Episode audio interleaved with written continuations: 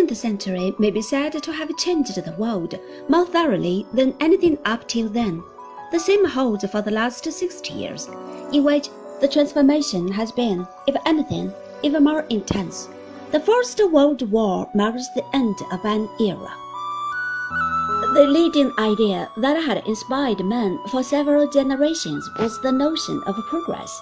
It seemed that the world was moving towards a better and more civilized condition, with Western Europe as the benevolent master, and the rest of the world in political and technical dependence.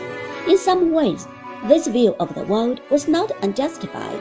The West was certainly dominant, both politically and in its grasp of material power provided by industry.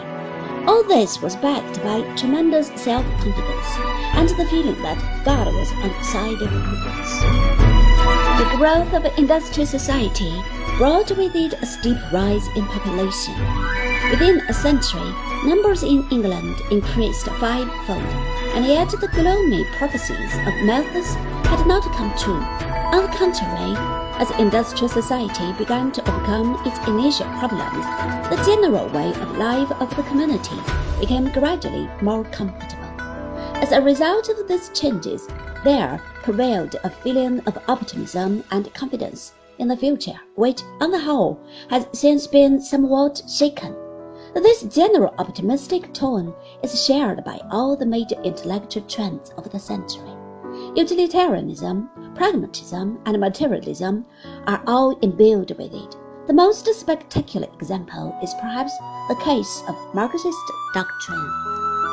This has succeeded in preserving its belief in the inevitability of progress even into the present. It is the only political theory that has maintained its ingenious faith in spite of the disturbances that have upset the world since then.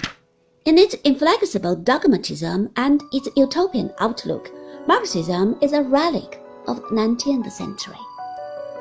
In such an atmosphere of progress, it seemed to men that the world was set on firm foundations this bias colored the thinking not only of those whose material condition there and then allowed them to take such an optimistic view. The underprivileged likewise felt that their lot could and would be improved, a hope that was indeed not disappointed in the event. Meanwhile, the provision of universal education served to show the way in which men could better themselves. For in this new society, those who had not the advantage of a position could rise above their station through knowledge and skill. This competitive element is something new in the social field. Competition between traders is, of course, as old as trade itself, but the notion that a man could better himself through his own efforts was of more recent origin. In medieval times, it was universally accepted that everyone had been put into his appointed place by God, and that it was sinful to tamper with an order divinely ordained. These older views had been called into question by the thinkers of the Renaissance.